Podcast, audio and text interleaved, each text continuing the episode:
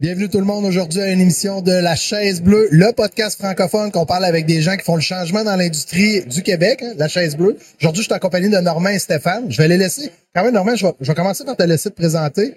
Pourquoi aujourd'hui, on est tout le monde ensemble au lancement du Tech chez Desjardins Entreprises? Ben, parce que l'électronique veut, veut pas, c'est à la base de toutes les nouvelles technologies. Quand on dit c'est technologique, ben, il y a quelque chose qui est relié à la génération de données, quelque chose qui est relié à la transmission de ces données-là. Une autre affaire qui est dit, ben, les données vont donner de l'information. Puis une fois que l'information est disponible, ça devient quoi? Ben, des champs d'application, tout ce qui est cool, en fin de compte. Tout ce qui est cool. Tout ce qui est cool. fait que, on est à la base de ce qui est cool. Puis avant de bouger avec Stéphane, là, de, de, de où t'arrives? Tu sais, un petit, euh, tantôt, là, t'étais sur le panel, t'as t'as parlé de l'industrie, puis en passant, moi, j'ai appris énormément, là, tu sais, je, je, je suis comme un doer dans cette industrie-là et non un penseur, là. Mais d'où tu viens, là? Moi, euh, J'ai travaillé 30 ans chez IBM dans tout ce qui s'appelle l'assemblage de semi-conducteurs. Ensuite de ça, on s'est rendu compte que ça allait tellement vite qu'il a fallu commencer à voir comment on pouvait collaborer avec d'autres entités pour accélérer la commercialisation, accélérer le développement de nouvelles technos. Alors, on a créé un centre qui s'appelle le Centre de collaboration micro-innovation. Ce qu'on a mis là-dedans, c'est des équipements de type 001 au niveau de le numéro de série. Donc, on a parlé avec des équipementiers, on a poussé les technologies au maximum de façon à tout ce qu'on pouvait développer était en ligne avec des besoins futurs. Tu sais, pour, pour moi, là, qui est, qui est peut-être pas un expert, on parle-tu des gens de Surface Mount, là, un peu, puis de- des PCB qu'on est capable d'imprimer, ou on, on est ailleurs complètement avec c'est- des, c'est des waves sélectives? C'est des- l'étape juste avant. OK. On est c'est même le- à la soudure wave sélective, même C'est- encore avant? C'est l'étape avant, là, où on, on prend la puce intelligente puis on va en faire une composante électronique. Ce que tu as décrit tantôt, c'est que tu mets plusieurs puces, des composantes électroniques, tu en mets ça sur une carte, ça devient un système Ouais. intelligent. Alors, on est avant ça, puis on est dans la fabrication de capteurs de senseurs aussi. Donc, les capteurs les senseurs, c'est ce qui fait le lien en- entre le monde qu'on connaît, qu'on appelle le monde analogique, avec le monde numérique, c'est des 0 et des 1. Puis, tu sais, as-tu d'autres passions que l'électronique? Tantôt, je t'écoutais pour vrai, j'avais le goût de t'écouter pendant 8 heures, là. Mais, tu sais, je le sens, là, mais c'est, c'est, c'est ça qui t'anime depuis toujours? C'est, c'est pas négatif, hein? Non, moi, je suis animé par bien des affaires. J'ai construit ma maison de A à Z. Mon père est électricien, je suis rendu électricien. Je tire des joints. Je m'amuse dans toutes sortes d'activités. Je fais du vélo de montagne.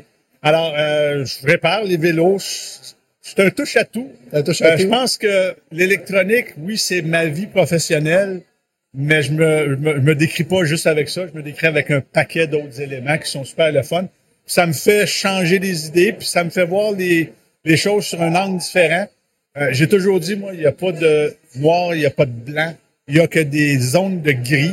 Puis quand tu comprends ça, ben, tu acceptes le fait que les gens aient des idées différentes de la- des. Puis la communication, c'est quoi? C'est la mise en commun. Puis quand quelqu'un dit « j'avais pas vu ça comme ça », là, tu as compris que tu viens de communiquer. Wow. Je, je vais passer à Mathieu. En passant, ça fait deux fois que je t'appelle Stéphane. Désolé, Mathieu. Là, là, aujourd'hui, il y a quand même du monde qui roule. Là, puis on était à Terrebonne tantôt avec un autre kiosque. Puis j'ai du monde qui était là-bas. Je- J'entends des noms, mais ce que j'aime, c'est vous réécouter après ça avec l'équipe, de, de bien poster. Mathieu, tantôt, tu as fait une intervention assez fulgurante là, à travers le panel. Nous autres, on était sur le panel. J'ai entendu quelque chose d'assez intéressant là, au, C, au C, comment appelle ça, au CI. Ben avant, j'ai Ouais. le goût de répondre à ta question que tu as posée. Tu vas te présenter en premier. Répondre à ta question, ben, Mathieu Lachaine, Ouais. Phantium, je suis dans une startup qui est sur- sur- en train de faire son scale-up, mais euh, dans le bâtiment intelligent pour euh, le multilogement. J'ai euh, j'ai le goût de répondre à ta question initiale qui était qu'est-ce qu'on fait ici à parler de hard tech? Qu'est-ce qu'on fait à parler de hardware? C'est-tu vieux jeu, ça, etc. Bon, c'est un peu tout ça, je vois, qui peut passer dans la tête des gens. Moi, ce que j'ai le goût de te dire, c'est le software, c'est beau, c'est le fun, mais le software, tu peux pas avoir un impact dans le monde réel si tu n'as pas le hardware. Pour faire de l'impact, de l'impact environnemental, de l'impact social, particulièrement de l'impact économique, parce qu'on parle de production, de productivité, de transformation numérique, tout ça, ça prend du hardware. Software will heat the world, qui a été dit il y a 15-20 ans, mais ça prend du hardware pour que le software puisse fonctionner. Puis, t'arrives de où, Mathieu, avant de, de, de, de débarquer là aujourd'hui dans avec ce startup-là et tout? Là, Écoute, euh, j'ai commencé ma première entreprise à 17 ans en informatique. Euh, j'ai pas arrêté depuis. J'étais à ma 5 ou 6e. J'ai perdu un peu le fil. Euh, ma deuxième vraie start-up. Euh, j'ai commencé dans l'écosystème en 2013, dans l'écosystème start-up. Donc, je connais pas mal l'écosystème puis les enjeux puis tout ça. j'ai vendu des entreprises en cybersécurité pour me positionner un peu. Là. Donc, à l'époque, c'était vraiment ça qui générait énormément de data.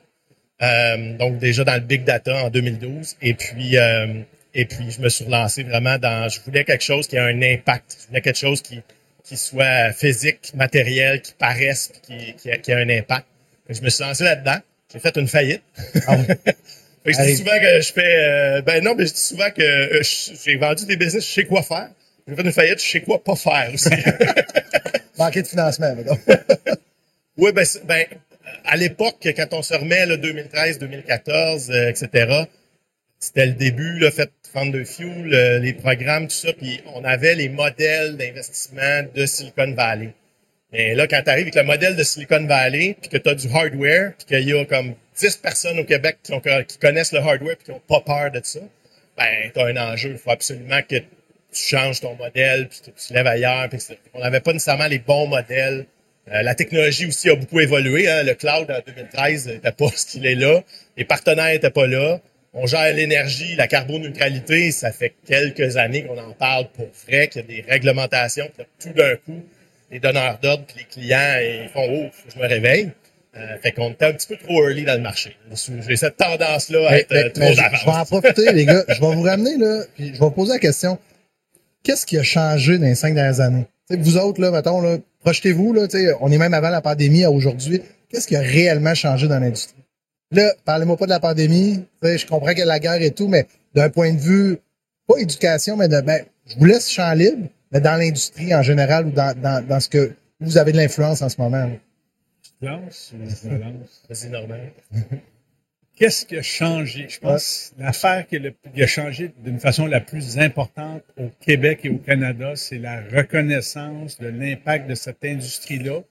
Puis le fait que, pour une raison inconnue, tout le monde pensait que cette industrie-là n'était pas présente sur le territoire, que tout se passait en Asie parce que l'électronique, c'est pas dispendieux. Ça, et, l'électronique, quand on regarde ça, là, on, on parle de productivité, tu achètes un ordinateur, ou tu as acheté un ordinateur en 1980, tu payais 1000 dollars pour un PC portable, tu payes encore 1000 dollars.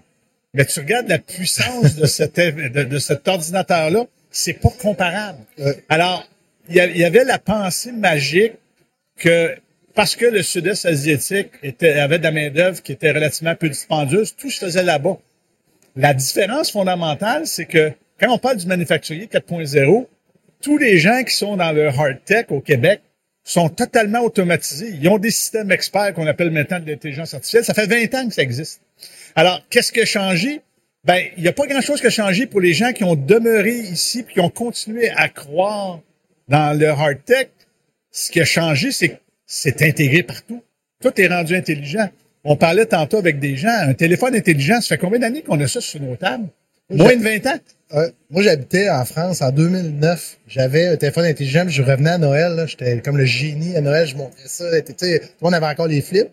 en 2011, on a comme eu le Samsung 2. Il y a comme eu un gap de... On a manqué le premier. ça fait définitivement 12 ans. Puis, puis, puis, on appelle ça encore des téléphones. Je sais pas pourquoi. A tous vu un jeune téléphoner. Non, on téléphone plus, on, FaceTime, on fait, on fait toutes sortes d'autres choses qu'un vrai coup de téléphone. Alors, c'est des, c'est des, en anglais, ils appellent ça des personal digital assistants. Fait que qu'est-ce qui a changé? Adaptation technologique dans à peu près tous les segments de nos vies. Ça simplifie la vie de tout le monde. là, on se rend compte que cette industrie-là, elle est aussi importante que celle de l'aérospatiale présentement. Et là, ben, parce que tout le monde pense que il y a une, une raison fondamentale de se lancer là-dedans, c'est-à-dire les économies modernes ont de l'électronique, ben pourquoi pas sécuriser nos chaînes d'approvisionnement? C'est si important que ça. Il faut s'assurer ben, qu'on a ça. gardez un peu, là. J'ai une question pour après, mais je veux entendre Mathieu. Qu'est-ce qui a changé dans les cinq dernières années? Ce qui a changé dans les cinq dernières années, c'est euh, les risques. Ce qui a changé dans les cinq dernières années, c'est la, le, le awareness, je dire en anglais, la sensibilisation, la connaissance que on a des problèmes d'eau, on a des problèmes d'énergie, qu'on a des problèmes de réchauffement climatique, qu'on a des problèmes de, cybersécurité, euh, de démocratie dans le monde. On, on, on, a une augmentation, dans le fond, des risques. Et donc, augmentation des risques veut dire qu'on a besoin de plus de contrôle. Pour avoir du contrôle, ben, il faut automatiser, il faut mesurer. Et euh, ça, je pense que tout le monde l'a compris. Il y a une deuxième chose qui s'est produite aussi, c'est que avec euh, l'électronique, vous parlez du téléphone intelligent, il y a eu une démocratisation. C'est un peu comme, je fais la référence normalement à parler de son ordinateur dans les années 80. Un des premiers avec un ah, ordinateur, je, suis, je, dis souvent, je suis comme Obélix, là, je, suis, je, suis tombé dedans quand ah, j'étais petit. Le, petit IBM là, avec euh, les... L'IBM XT. Quand j'ai appris à exécuter, j'exécutais tout. Mon père avait une entreprise de logiciels. Il m'a appris à coder à 7-8 ans. J'ai toujours été là-dedans. Puis l'ordinateur, euh, l'ordinateur à cette époque-là, c'était réservé à une, gang de geeks. Quand est arrivé les interfaces graphiques, la fin des années 90, l'Internet, ça, ça a permis de démocratiser, d'avoir un vrai code d'utilisation que tout le monde avait besoin. Puis c'est ça qui a permis d'enlever la, la, peur, la crainte de tout ça. Parce que on peut dire ce qu'on veut, euh, Apple, Microsoft, etc., euh, Google, mais euh, Microsoft, faut leur donner une chose, c'est que il y a bien des grands-mères que si c'était pas de Microsoft, ils n'auraient jamais utilisé un ordinateur, puis courriel, puis l'Internet.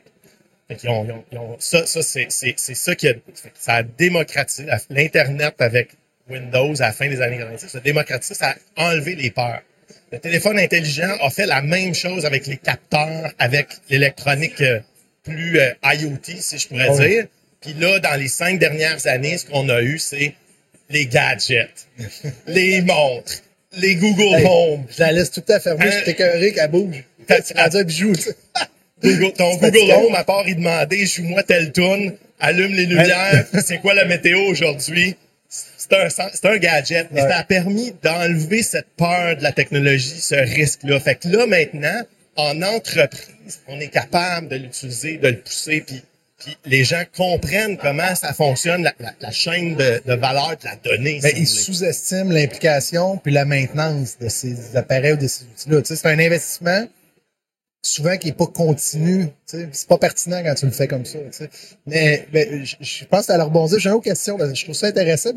C'est ce que j'aime là dans, dans cette histoire de la chaise bleue, c'est je rencontre des gens comme vous autres que vous connaissiez pas en plus, hein, c'est dans le panel tantôt. non, non, il y a vraiment, il y a vraiment eu un commentaire qui a, qui, qui ah, a attisé ben, les, les, Je vous garde la question à la fin, vous allez capoter, mais vas-y, j'ai une bonne question pour ça. Mais vas-y donc, t'avais l'air à vouloir rebondir. Ben, ben, euh, on a dit, Mathieu a parlé de gadgets? Moi, j'ai une montre intelligente qui est capable de mesurer la saturation dans mon sang. Ah, c'est ça. Ça, c'est pas il y a cinq ans. Ça, c'est récent. C'est récent. Oui, tu as raison. Mais j'ai eu la COVID. J'ai les poumons extrêmement maganés. Et ça m'a permis de me remettre en forme parce que, veux, veux pas, là, je vous dis pas, c'est pas des mensonges. Au bout d'une heure, au bout d'une minute de marche, ma saturation tombait en bas de 90% Tu peux être hospitalisé. Fait que ça m'a aidé à reprendre la forme sur, sur une période de temps. Fait que oui, il y a des gadgets, mais il y a plein d'éléments qui sont là pour simplifier la vie de tout le monde. Et ça, pour moi, c'est le côté favorable. Tu sais, tu as parlé tantôt, c'est fun parce que on, va pouvoir se challenger. tu as parlé tantôt, il y a plein de problèmes au niveau mondial, etc. Oui, mais en même temps, ça fait pas juste régler ces problématiques-là. C'est des gadgets qui rendent la vie intéressante jusqu'à un certain point. Moi, j'aime bien ça. Plus c'est automatisé.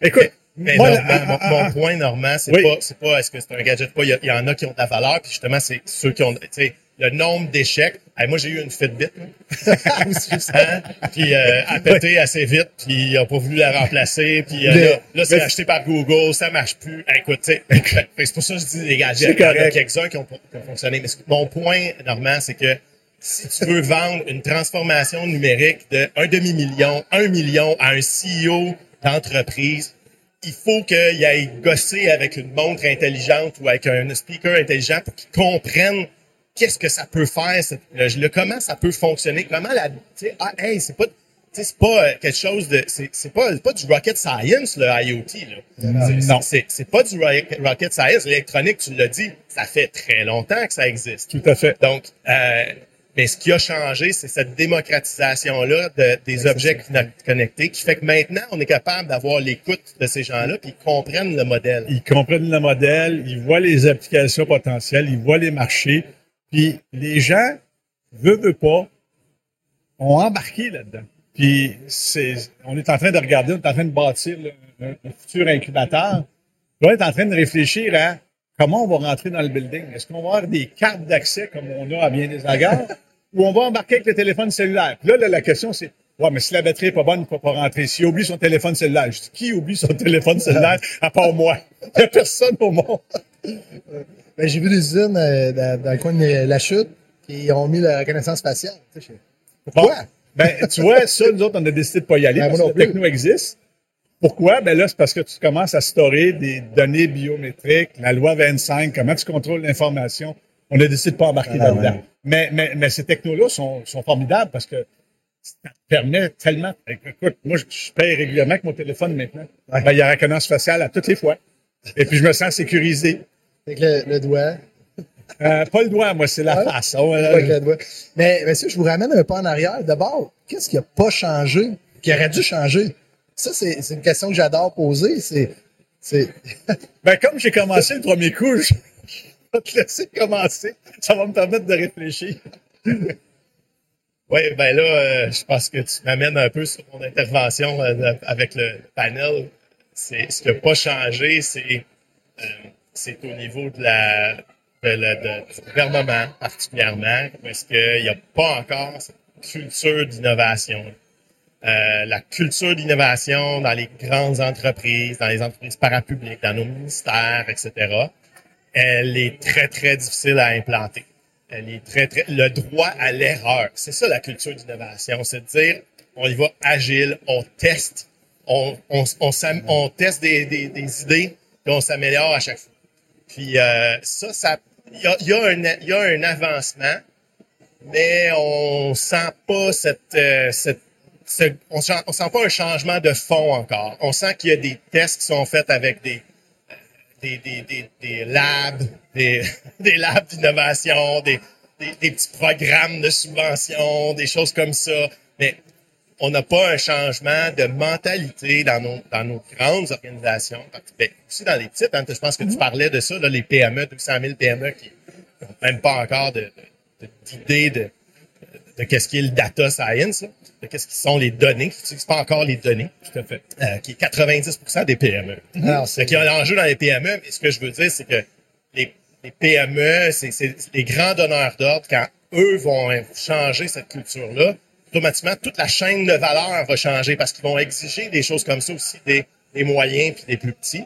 Euh, parce qu'ils vont driver l'innovation, parce que start-up, euh, c'est entre avoir euh, entre avoir 10 euh, moyennes ou grandes entreprises comme clients puis 100 PME, je préfère avoir 10 moyennes et grandes entreprises en termes de, débuter puis de concrétiser, avoir un financement dans le fond pour, la chose.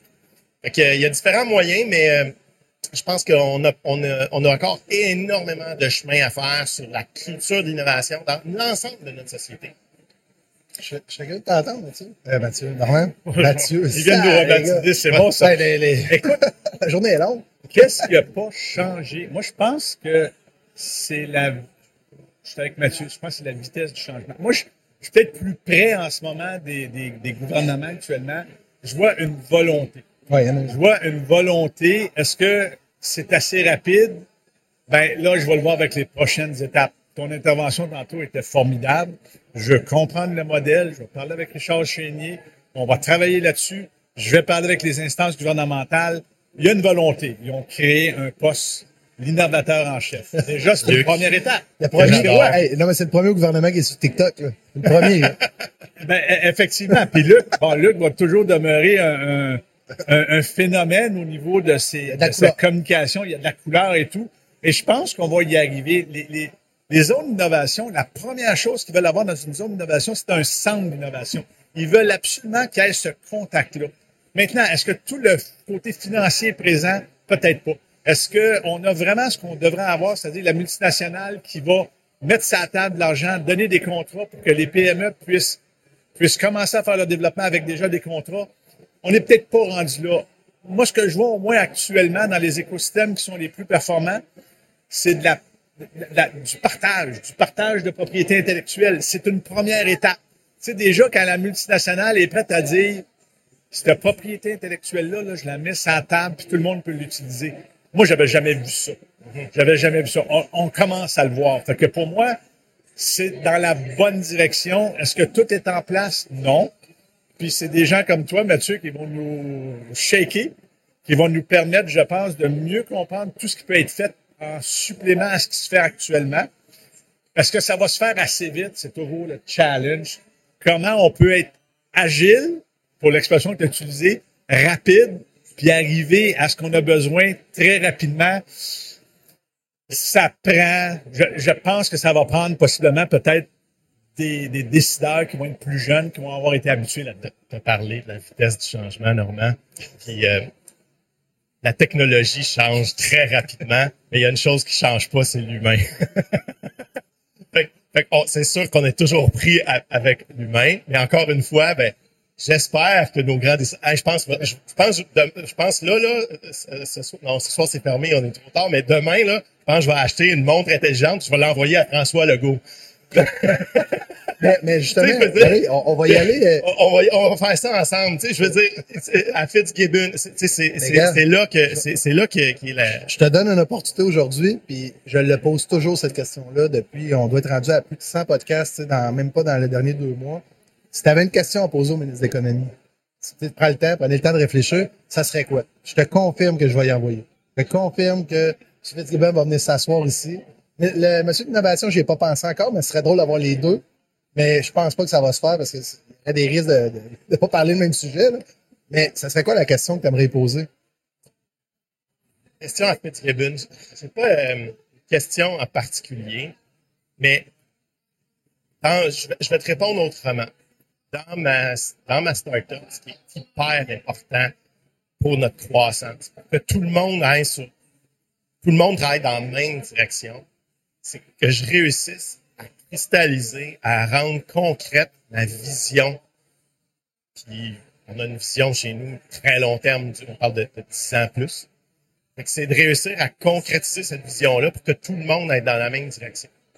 Puis, je pense qu'il manque un petit quelque chose là-dessus. On a des bribes, mais c'est souvent par programme, par groupe d'intérêt. Il y a de l'argent jusqu'au 7 novembre. Go! J'aimerais ça que les Luc Sirois, le ministre, etc., qu'on ait cette réflexion-là de comment est-ce qu'on est, qu'on imagine notre société, notre gouvernement, parce qu'il y, a plein d'enjeux.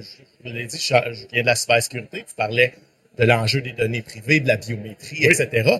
Où est-ce qu'on veut s'en aller comme société avec ça? Est-ce qu'on va accepter ça du côté privé, public, etc. ou pas? Donc, où est-ce qu'on veut s'en aller avec les technologies comme société? C'est quoi la place de l'humain dans, les technologies, justement?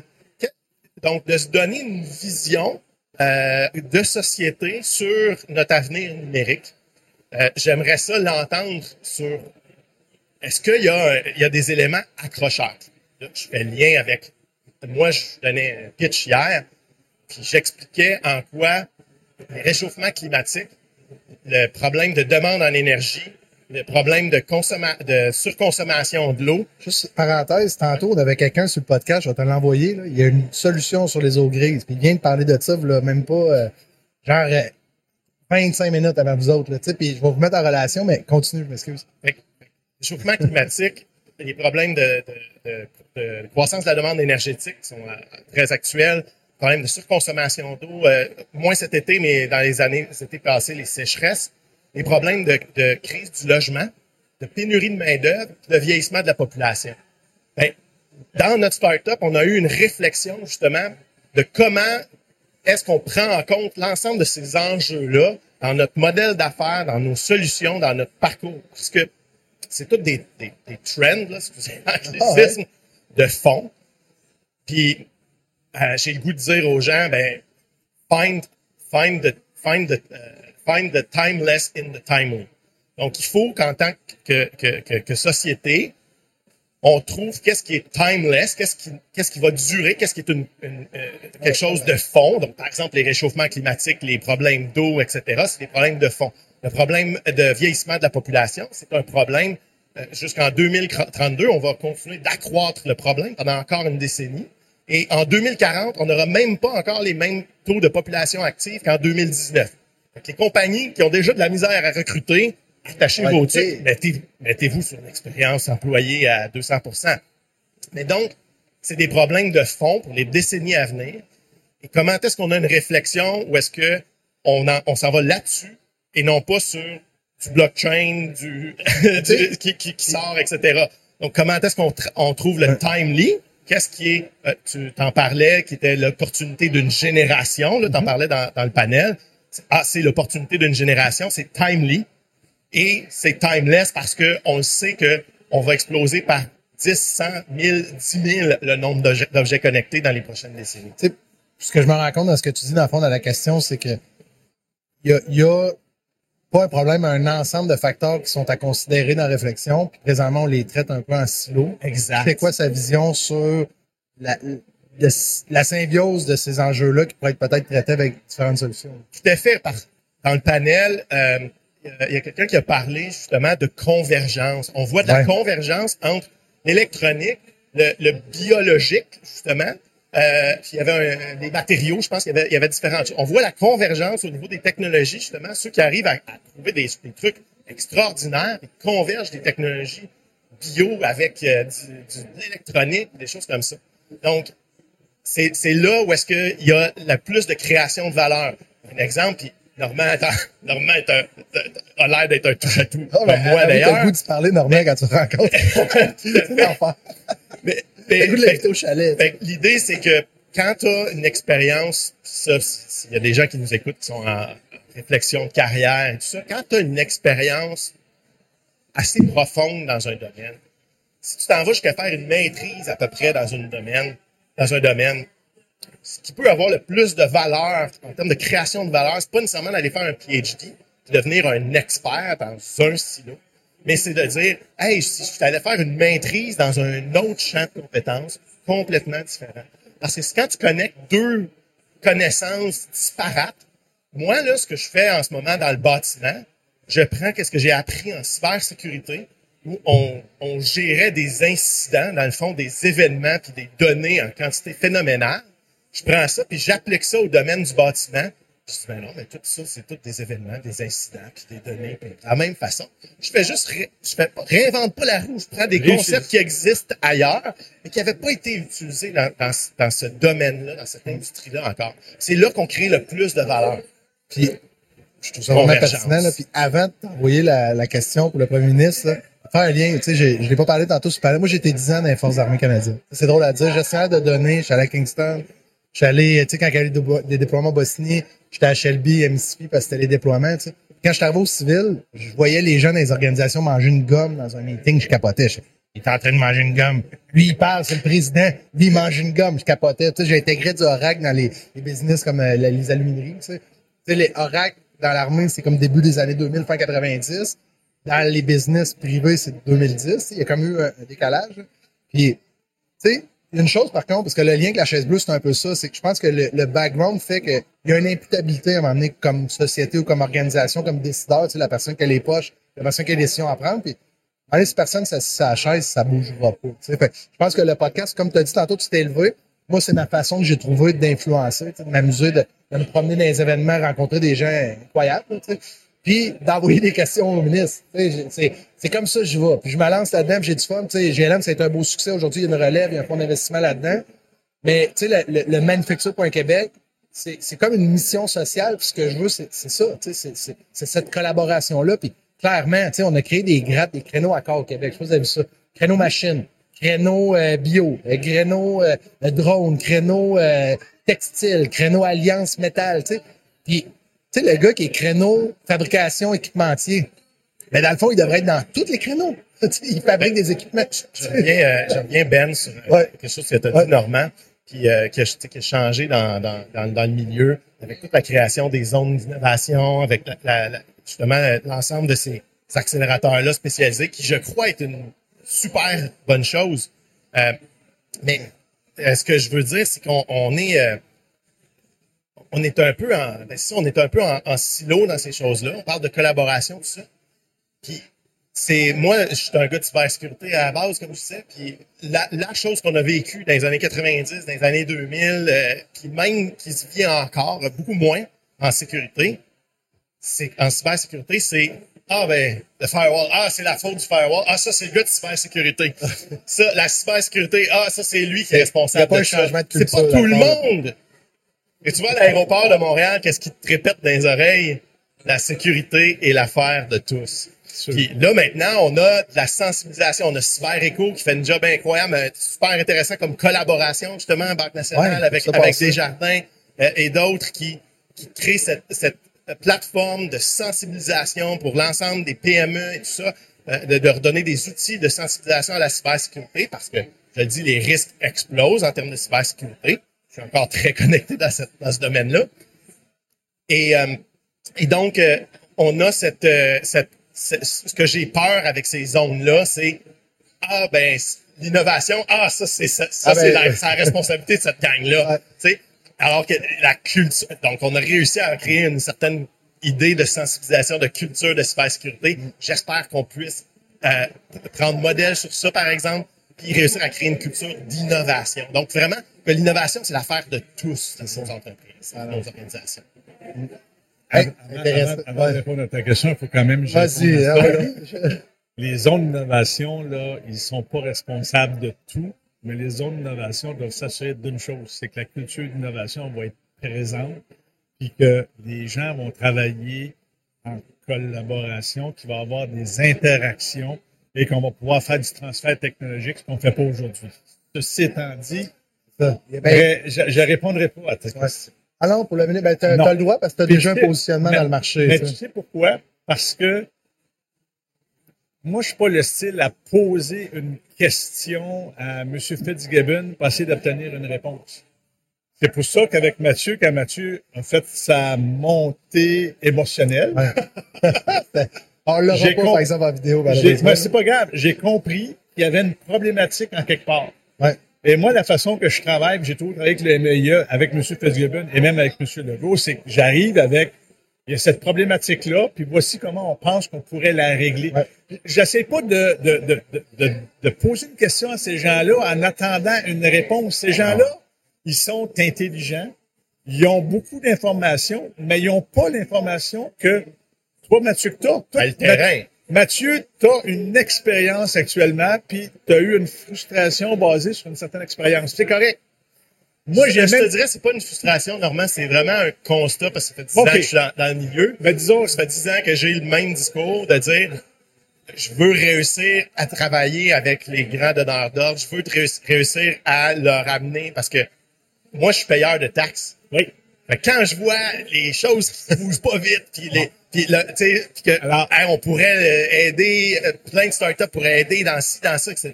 Ben, j'ai- c'est plus euh, une frustration comme plein de contribuables de dire, hey, ça, me semble que ça marche pas. euh, Et- bon, euh, la migration de la SAC, c'était pas un grand succès. là. Oui, et c'est pour ça, et c'est pour ça, je pense, que quand tu disais tout le monde est responsable, Oui. ben, tu viens juste de mettre le doigt dessus. Il y a une problématique.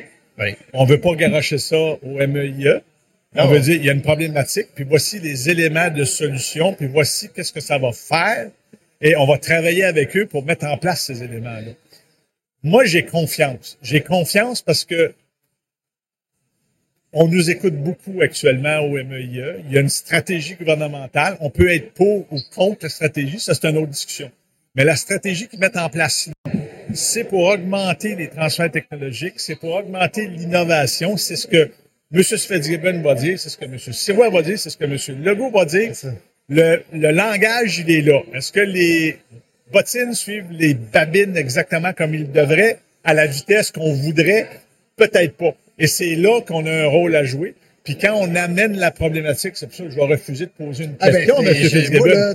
mais est-ce que je suis prêt à faire... bienvenu à dire ce que tu veux. Mais, parfait. mais ce que je suis prêt à faire avec M. Fitzgibbon, c'est de lui arriver avec une problématique qui a été identifiée, que je considère intéressantes, qui effectivement, par rapport à la solution offerte, pourrait nous permettre de faire exploser l'innovation avec un côté, puis tout le monde le dit toujours, tu peux pas faire d'innovation si tu ne caches pas le coup une fois de temps en temps. Ben, mettons les babines là où vont les bottines, puis faisons le, si on fait, au moins faisons l'essai. Deux choses, Normand. Numéro un, il n'y a pas d'échec, il n'y a que des apprentissages. D'accord.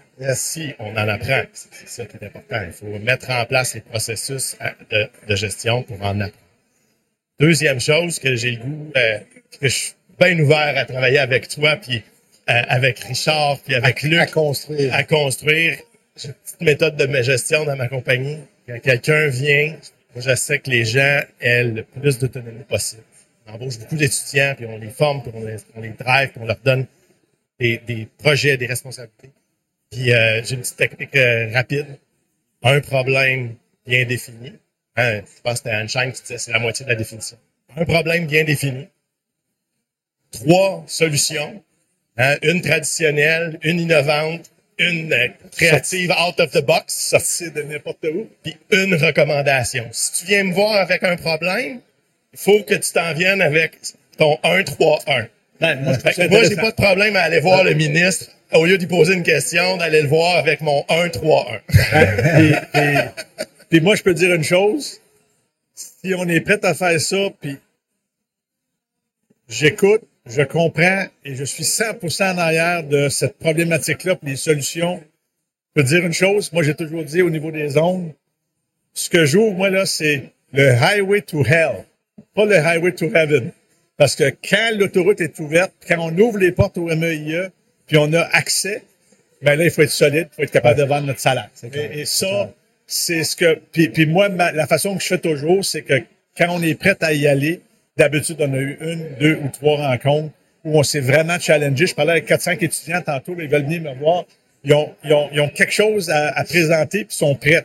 Je dis, regardez, là, moi, je suis prêt à faire du coaching avec vous autres, mais je vais vous dire de quoi, là. Vous allez me venir, vous allez venir me voir, puis vous n'aimerez pas toutes les questions que je vais vous poser. Comme on n'aime pas les questions de Benoît toutes les fois, tu sais. vous n'aimerez pas les questions, mais ça va vous faire réfléchir ça va faire sûrement avancer. Puis, tu sais, là, je vois le temps avancer. Moi, deux choses. Premièrement, quand il va y avoir un événement dans ton organisation, si on peut aller se joindre à vous autres, je vais y aller, puis on n'a pas besoin d'argent. L'objectif, c'est, moi, ce, ce monde-là m'impressionne, honnêtement. Je connais beaucoup la grappe, tu sais.